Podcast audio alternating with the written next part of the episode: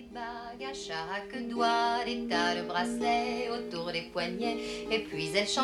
众朋友，大家好，欢迎收听茶水间工人博客，我是运维工人李师傅。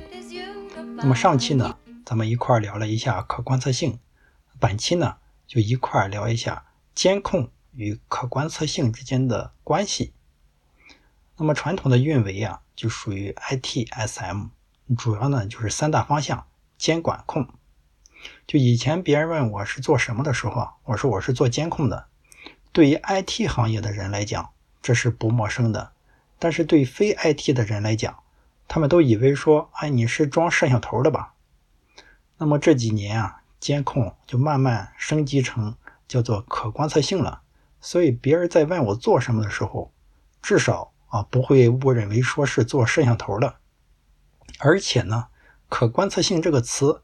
听起来特别高大上，啊，就像说遥感啊，或者说什么石油勘探一样啊，这个职业看起来就瞬间不太一样了。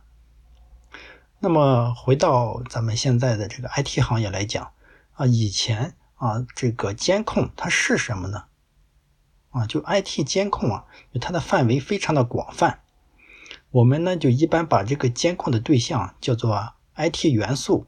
那么，如果对它们进行分类啊，啊，可以分成这么六大类啊，分别是什么网络和服务器这些设备类、系统啊、数据库、中间件啊、存储，还有应用。就除了这常见的六大类，实际上我们可能还对这个云平台或者说动力环境啊等等的监控。就每个领域啊啊都有很多厂商，也有很多流派。当然，也有的人在尝试着做一体化的监控，用一套平台解决所有问题。那么，监控这个行业是一直伴随着 IT 的变迁啊来发展的。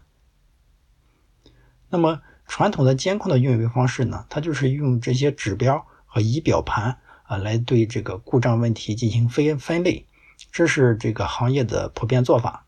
在以前的单体应用架构时代。这个系统的交互比较简单，数据的收集啊是比较少的。那么依靠运维人员的经验和直觉啊来检测这个系统问题是有意义的。那么我们可以通过监控的这些指标，比如说 CPU 内存啊等资源消耗情况啊，数据的连数据库的连接情况，网络的传输质量，基本上呢就能定位这个问题的原因啊，进行问题的修复。随着这个云原生啊的发展，就现在的应用程序啊，逐渐的开始走向分布式。那么系统的交互组件啊数量越来越多，可能发生的故障类型数量也更多。另外啊，由于这个敏捷啊开发的需求啊，就分布式系统的投产迭代啊非常频繁。那么每次更改都可能产生新的故障。在这个分布式环境中，就如何理解当前系统这个状态，是一个巨大的挑战。因此啊，就通常无法用传统的监控来解决复杂环境的这些问题。所以呢，就有了啊可观测性。那么监控啊跟可观测性，它是一个什么样的关系呢？概括来讲啊，分三个啊，咱们一个一个的来说。首先啊，就是监控是可观测性的一个子集。那么监控关注的呢，是系统的失败因素啊，从而定义啊这个系统的这个状态。那它的核心啊是运维啊，是监控这些设施。那它呢是站在局外人的角度啊，去审查这个系统的运行情况。监控能够检测到啊系统当中的这些错误啊，它也可以呢跟踪应用程序或系统的总体的这个运行状况或性能啊，收集应用程序运行的数据啊，包括你像它的连接，还有这个 CPU 内存、停机时间、访问速度。而那个可观测性呢啊，其实不只是收集这些啊数据、定位这些问题，而且是更好的啊理解问题。发生的这个原因，它通过啊帮助啊我们理解系统当前是什么和为什么，把我们啊带入这个问题的这个深处。因此啊，就是监控啊，只提供这些已知事件和问题的答案。那么可观测性呢，就让我们可以获得对动态和复杂系统状态更新啊以及问题的这个原因有更深的认识。所以啊，就从这个意义上来说，监控啊是可观测性的啊一个子集。第二个呢，就是主动发现是可观测性能力的这个关键。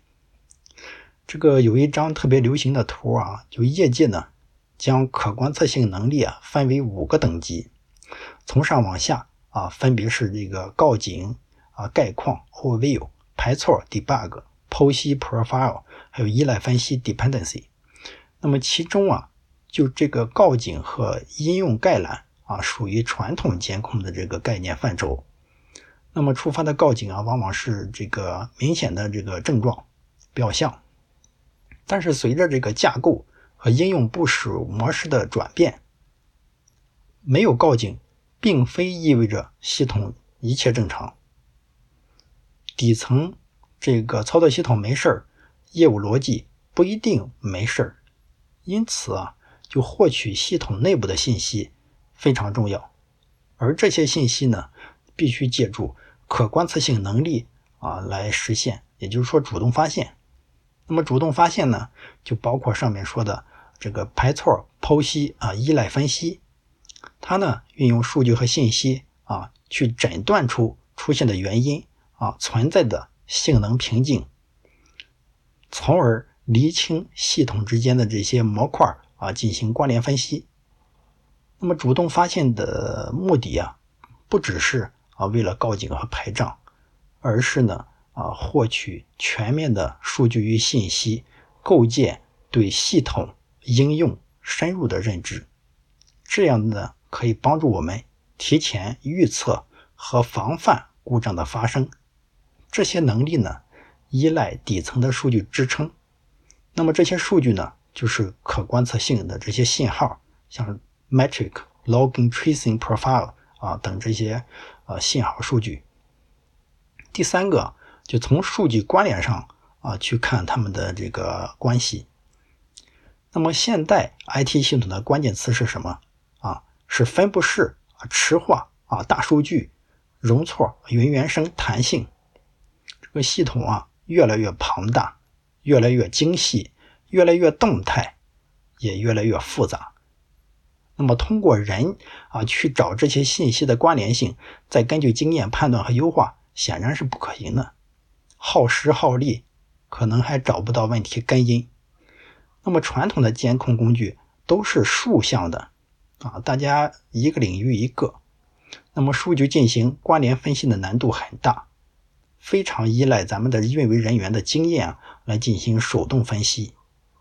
那么可观测呢？啊，可观测性啊，它其实就是要全量整合这种多类数据，实现时间和空间上的关联，那么帮助我们的运维人员呢，打通跨设备、跨系统的这个事件分析的壁垒。那么全面的数据分析呢，就能够非常方便的啊进行多维聚合，啊快速的实现故障的定位排查，实现由点到线。啊，由线到面，从宏观到微观啊，这种立体化的观测分析能力。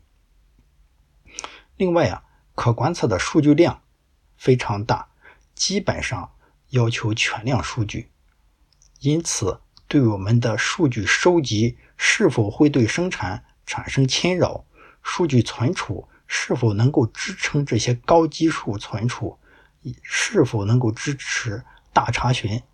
都有很高的要求，这啊是这个监控和可观测性之间的这些区别和联系。那么可观测啊能力建设之后啊，它大概会分几个等级呢？就是它建设水平是怎么样的呢？基本上来讲啊，可以划分成啊六个等级。我分别啊说一下啊，第一个呢。就是等级一呢，就是手工分析，它呢就依靠咱们基础的这些大屏啊、dashboard 啊、告警、日志查询、分布式这个链路追踪的工具呢，进行手动告警分析。这个也是咱们现在大多数公司的一个情况，所有的工具啊都有点啊都能用，说有都有，说能用吧也都能用起来。但是你要说哎特别的把它串的特别好，还不太行。那么第二层啊就是智能告警，它呢能够自动的啊去扫描所有的这些观测的数据，利用机器学习啊和人工智能。去识别一些异常，并进行自动告警，免去人工设置、调整各种机械的工作啊，这是第二层。那么第三个呢？啊，就是异常关联加统一视图啊，对于自动识别的异常，能够进行上下文的关联，形成一个统一的业务视图啊，便于快速的定位问题。那么第四个等级呢，就是根因分期。和问题自愈，能够自动根据异常啊以及这个系统的这个配置管理，也就是 CMDB 的信息，直接定位问题的根因。根因定位准确后啊，就可以做问题的自愈恢复啊。这一阶段啊是一个巨大的飞跃，它可以在某些场景下，在人不用参与的情况下实现问题的自愈。这其实还依赖。啊，咱们的这个自动化的一些工具，那如果是云上的话呢，可能需要咱们对流水线的啊一个这个支撑。那么第五个等级呢，就是故障预测。那么利用之前的一些故障先兆信息呢，来做到未卜先知啊，提前发现故障。